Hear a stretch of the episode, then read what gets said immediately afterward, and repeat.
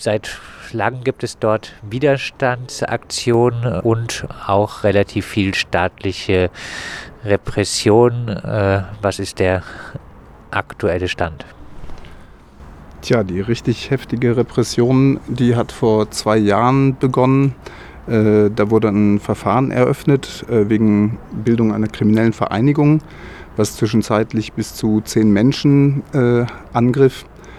Ähm, da gab es aber gute Neuigkeiten zuletzt, nämlich äh, sind die äh, Contrôle judiciaire, also die Auflagen gelockert worden, sehr massiv im Herbst bzw. Ende vergangenen Jahres.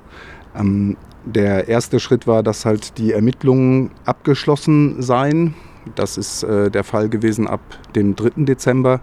Und wenige Wochen danach, quasi als Weihnachtsgeschenk, gab es dann halt diese Lockerung. Was heißt, ein Großteil der Leute, leider nur ein Großteil, aber die können sich jetzt wieder treffen. Das konnten die über zweieinhalb Jahre nicht, ähm, durften auch einige Gemeinden nicht betreten im, in Lothringen, im Möstal und äh, auch nicht ausreisen. Das sind alles Dinge, die jetzt vorübergehend möglich sind. Leider, wie zu erwarten, hat die Staatsanwaltschaft gegen diesen Beschluss Berufung eingelegt. Ähm, wir erwarten jetzt im März eine, eine Entscheidung zu dem, wie es weitergeht, weil damit sollte ja verhindert werden, dass Leute sich absprechen oder die Flucht ergreifen. Das äh, könnte jetzt schon alles passiert sein, wenn dann die Überwachungsmaßnahmen entsprechend eingestellt worden sind.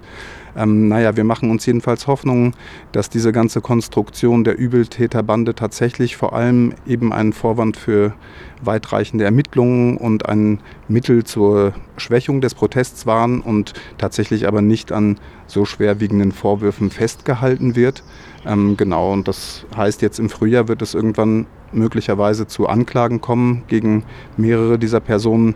Das äh, werden wir weiterverfolgen und euch weiter informieren. In Bühr wurde, wie schon öfters in Frankreich, eine äh, Zone à défendre ausgerufen, eine zu verteidigende Zone äh, von Aktivistinnen. Wie äh, ist die Lage dort äh, bei diesen Widerstandsörtlichkeiten aktuell in Bühr? Also diese Zone à défendre wurde eigentlich vor allem von den Medien ausgerufen. Das war ja ein Logo sozusagen der SAD in Notre-Dame-des-Landes, also einem großen besetzten Gebiet, auch gegen ein Großbauprojekt, nämlich den Flughafen, der ja gescheitert ist. Ähm, das wurde auch ein bisschen benutzt, um Angst zu schüren, um ein Label aufzusetzen, auch von Seiten der Behörden, viel mehr noch als von den Menschen vor Ort. Und diese sogenannte SAD de Bure wurde tatsächlich schon am 22. Februar 2018 geräumt. Also das war auch ein Teil der Repressionswelle vor zwei, drei Jahren. Ähm, ja, und der Widerstand dort, äh, ich würde sagen, dass das ganz schön das Tal ganz schön durchschritten wurde, dass gerade sich wieder viele Initiativen dort einfinden. Es gab letztes Jahr mehrere Veranstaltungen es gibt dort ein feministisches Kollektiv, was äh, tolle Arbeit macht, die Bombe Atomique. Die haben schon mehrfach äh, größere Versammlungen jetzt gemacht, letztes und vorletztes Jahr. Ähm, genau, es gab eine Anti-Knast-Woche, natürlich äh, Anti-Repression, großes Thema, äh, äh, wurde sich eingefunden im März diesen äh, letzten Jahres. Und dann gab es eine größere Anti-Atom-Woche im, im Oktober, wo auch vor allem inhaltlich gearbeitet wurde, aber sich die dortige Bewegung auch ja, weiter eingefunden und äh, organisiert hat. Das Ganze in Bühr läuft ja äh, unter äh, dem Stichwort auch äh, Forschungsanstalt oder man will dort äh, forschen, ob ist angeblich, ob es denn für ein äh, Atommüllendlager dort äh, geeignet ist, das Gebiet. Was gibt es denn auf Seite der Atomenergiebehörden für neuere Entwicklungen? Tja, die wollen da ganz offensichtlich bauen. Die Forschungsargumentation, das ist äh, eine gute Waffe gewesen und letztlich äh, hat sich jetzt in den letzten Jahren auch angesichts der Investitionen vor Ort gezeigt, die wollen das auf jeden Fall dort machen.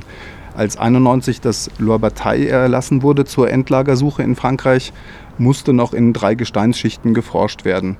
Angesichts aber des Widerstands, der da aufkam, äh, haben sie es tatsächlich nur in der Mös geschafft, überhaupt ein Forschungslabor, ein sogenanntes, zu errichten. Und da sind die jetzt schon heftig dran, das weiterzuentwickeln auch.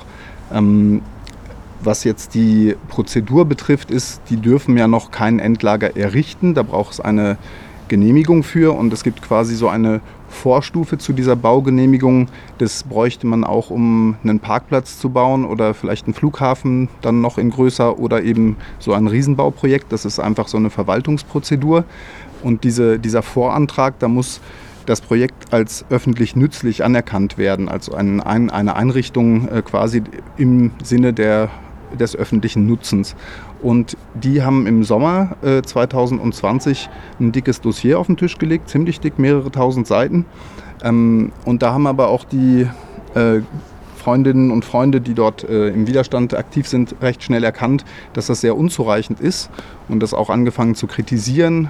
Und dabei geht es darum, wie soll man für so ein Riesenbauwerk in dieser trockenen Zone überhaupt Wasser herschaffen. Das wurde fast gänzlich ausgeblendet Kostenpunkte, was soll denn überhaupt für Geld fließen, um äh, das umzusetzen, wurde auch viel zu unausreichend detailliert behandelt.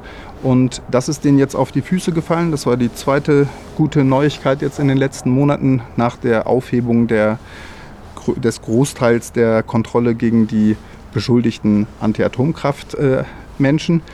Ähm, und zwar diese zweite gute Neuigkeit ist die, dass die Umweltbehörde, äh, die AE, äh, die hat als eine wichtige staatliche Behörde immerhin gestatet, das geht so gar nicht. Diesen Antrag auf diese Baumaßnahmen bzw. auf, auf das Anerkennen des Interesses des Projektes beinhalten viel zu viele Punkte nicht.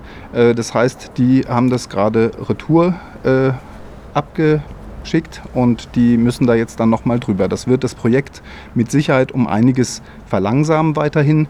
Ähm, Im Rahmen dieser DÜB-Prozedur müssen nämlich auch Unterlagen öffentlich einsichtig sein. Und das ist so in der Vergangenheit, auch in den Anti-Atom-Protesten in der Geschichte in Frankreich ein wichtiger Punkt gewesen, äh, dass natürlich äh, in der Öffentlichkeit dargestellt werden muss, äh, das wie und warum und weshalb. Und das äh, könnte zu Widerstand führen, der jetzt aber erstmal ein bisschen vertagt scheint, weil nämlich nicht mal die Unterlagen ausreichend sind. Heißt, so schnell wird es äh, kein Atomklo in Bür geben. Das heißt natürlich nichtsdestotrotz, dass da weiter der Widerstand auch aufgebaut werden muss. Ähm, diese DÜB würde ja auch bedeuten, dass im Zweifel, wenn das dann so ein anerkanntes Projekt ist, äh, Land enteignet werden kann. Äh, es gibt einige Projekte auch in der Gegend, die davon betroffen sein könnten.